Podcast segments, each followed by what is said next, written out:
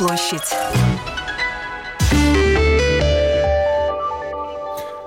8 часов и 5 минут. Призыв на военную службу. Теперь приходится включать принципы случайного отбора. Первая лотерея сегодня, как мы уже слышали в сюжете. И сегодня же в ответственной комиссии Сейма продолжение дискуссии о состоянии обустройства бомбоубежищ в Риге и системе тревожного оповещения. Э, с нами на телефонной связи Раймонд Бергманис, глава комиссии по обороне внутренним делам и предотвращению коррупции. Господин Бергманис, доброе утро. Здравствуйте. Доброе утро.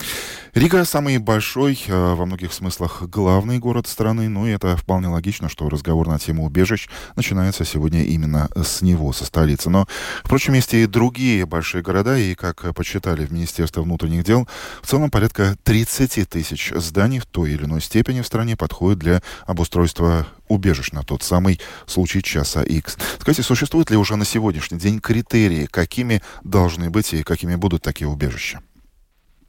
Ну, я хочу услышать сегодня под комиссией вот это обсуждение, потому что э, в публичной сфере я слышал об этом, э, но как и почему, и, например, там прописано, что надо э, полностью обследовать и до 2025 года.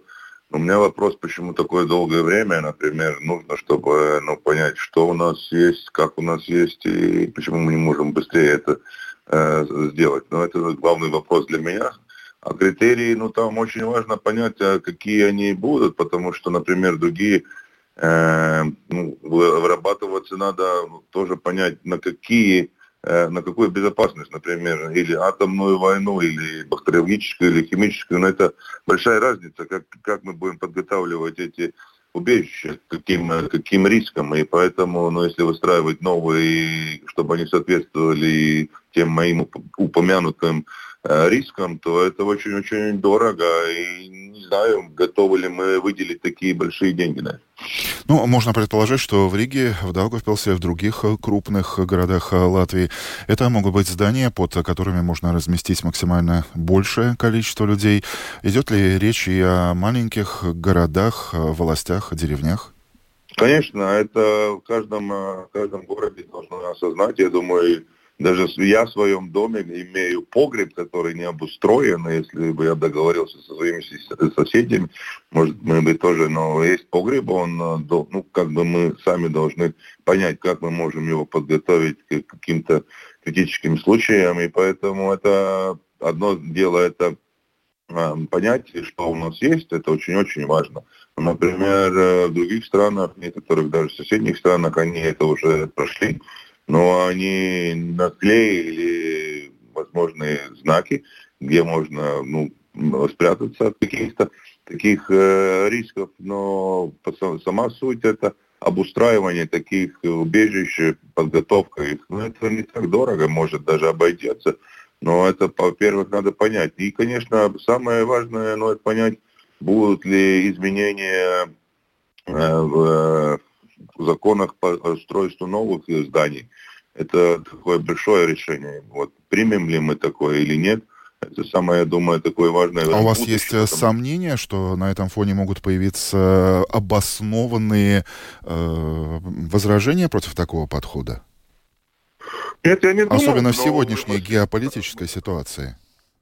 Не, ну понятно, что все понимают, но это довольно ну, большие затраты будут на, на обустраивание и подготовку. Но это правильное решение, когда, я думаю, ну, мы сами понимаем, когда мы строим какое-то общественное большое, например, здание, э, а, то, ну, надо как-то к нему подготовиться. Но мы подходили раньше с другого вида и к этому не были готовы. Но надеюсь, что в данный момент, например, та же Министерство экономики, за которое ответственно за строительство э, в государстве, ну, наверное, какое-то решение примет и, ну, придется со своими предложениями будем обсуждать. Еще одна топ-тема сегодняшнего дня – это призыв на службу государственной обороны. Этот э, призыв стал первым сейчас в этом месте, когда приходится применять принцип случайного отбора призывников, так как добровольцев, которые сами изъявили желание служить, уже не хватает. Скажите, по вашим оценкам, каково ваше мнение, это естественный момент, который возник сейчас, или в какой-то степени это можно счесть тревожным звоночком для организаторов призыва? Не, я, на, я бы хотел как раз наоборот э, э, привлечь внимание к тому, что, например, к первому призыву у нас добровольцев было 480, по-моему, а сейчас на третий призыв 515. Значит, это еще больше людей. Это уже, я думаю, какая-то информация пришла уже с тех людей, которые уже служат, так как, э, наверное, некоторые люди поняли, как это происходить. Но если мы смотрим, э, ну, почему так получается, почему мы сегодня делаем такую систему, например, 515, и нам надо 480 э, призывать. Но одна из главных причин и в первом призыве, и в втором, и в третьем – это состояние здоровья. И поэтому и сегодня, когда мы слышим эти цифры, что нам еще надо призывать, например, 150 человек, которые из 515 добровольцев все-таки не прошли по каким-то причинам, то мы призывать будем почти 300 человек, чтобы ну, то, э, ну, смогли отобраться, потому что уже люди соображают и понимают, что состояние здоровья, например, у многих призывников не такое, которое соответствует призыву. Поэтому это, это основная, по-моему, вот это всего системы, это вот здоровье молодежи, это очень-очень важно, потому что если бы состояние здоровья было бы нормальное, то бы нам не надо было бы сегодня такую систему включать. То есть э, эта ситуация, которую вы только что сказали, э, говорит о том, что все-таки молодежь достаточно э, сознательная, добровольцев по-прежнему много, и вот этот э, принцип случайного отбора, это совсем не потому, что как кому-то могло показаться, что кто-то сейчас э, подается в бега. Не, мне, ну, конечно, ну так, э, черное нельзя говорить, но я очень-очень э, был э, рад тем цифрам, которые в конце концов были. 515 людей подали заявку добровольно служить, так что это хороший вестник, просто над этим еще много надо работать. Я думаю, и сегодня, когда будет проходить вот этот отбор, а, случайный, то тоже это, ну, систему надо проработать, потому что мы в будущем все равно, я наде... Э, думаю, что она будет э, дополнительно э, добровольцам работать, и поэтому систему надо отработать, чтобы понять, как она работает, но это не так легко, потому что мы только что начали, и еще первые призывники даже не отслужили первые э, вот этот призыв. Так что я думаю, это все важно, вот эти все нюансы, чтобы понять, как это все работает, как работает система, и, может, нам надо будет какие-то улучшения, и поэтому мы, как парламент, готовы, э, если, например, какие-то улучшения не надо будет и в законе, то мы готовы их быстро принять, чтобы это все работало. Господин Бергманис, с учетом уже упомянутых в нашем разговоре геополитических, военных потенциальных рисков, Э, на политическом уровне может быть принято решение об увеличении числа призываемых на госслужбу защиты государства, и в этом контексте, возможно, Министерство обороны, возможно, политики уже думают о том, как э, привлекать к обороне большинство жителей, чтобы все были в курсе, что, как, почему не делать, а не только ну. вспоминать про буклет про 72 часа.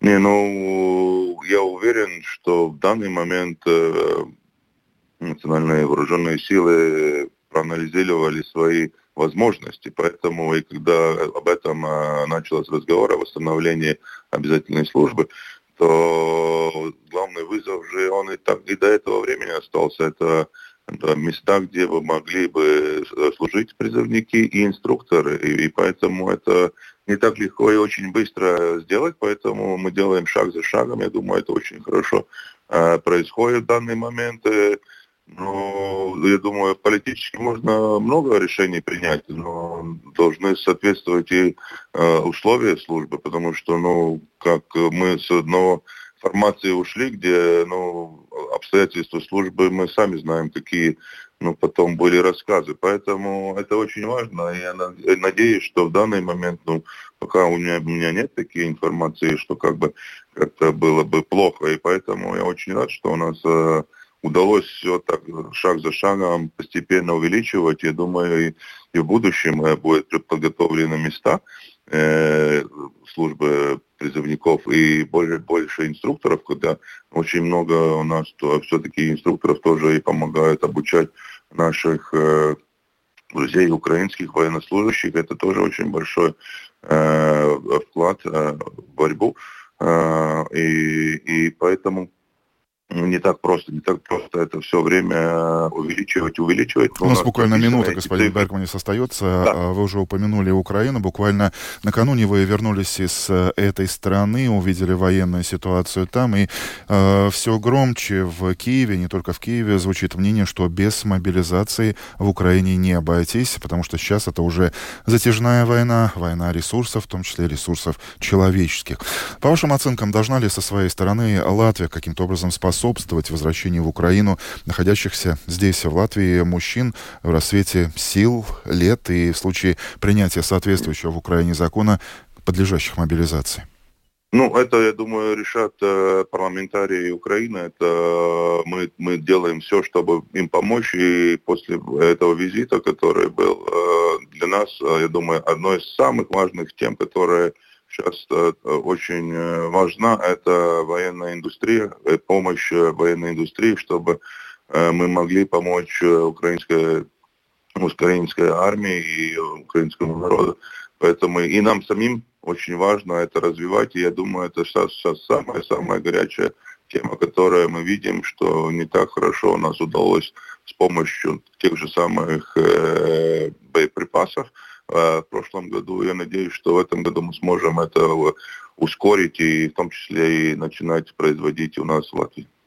Большое спасибо. Доброго и мирного дня, господин Бергманис. Спасибо за этот разговор. И вам того же. До свидания. Глава комиссии Сейма по обороне и внутренним делам и предотвращению коррупции Раймонс Бергманис в телефонном эфире Домской площади э, о обустройстве и строительстве убежищ на случай часа X. Политик задается вопросом, почему ответственные структуры поставили цель до 2025 года выяснить ситуацию. Может быть, быстрее нужно это сделать. Это этот вопрос сегодня будет обсуждаться всеми. Еще один важный вопрос, какие э, критерии э, в плане обустройства таких убежищ будут и будут ли предъявляться к новым крупным торговым центрам, общественным зданиям, которые будут э, строиться в будущем. И что касается сегодняшнего принципа отбора случайного на обязательную службу защиты государства, э, парламентарий подчеркнул, что его очень радует такая цифра. 515 добровольцев заявились и в этом призыве. Это даже больше, чем в предыдущие разы. И эта цифра показывает, что наша молодежь достаточно ответственно подходит к этому. Ну а почему? Почему приходится э, включать принцип условный в кавычках лотереи? Это потому что, увы, состояние здоровья призывников такое, что, что вызывает э, сложности и опасения. 8 часов и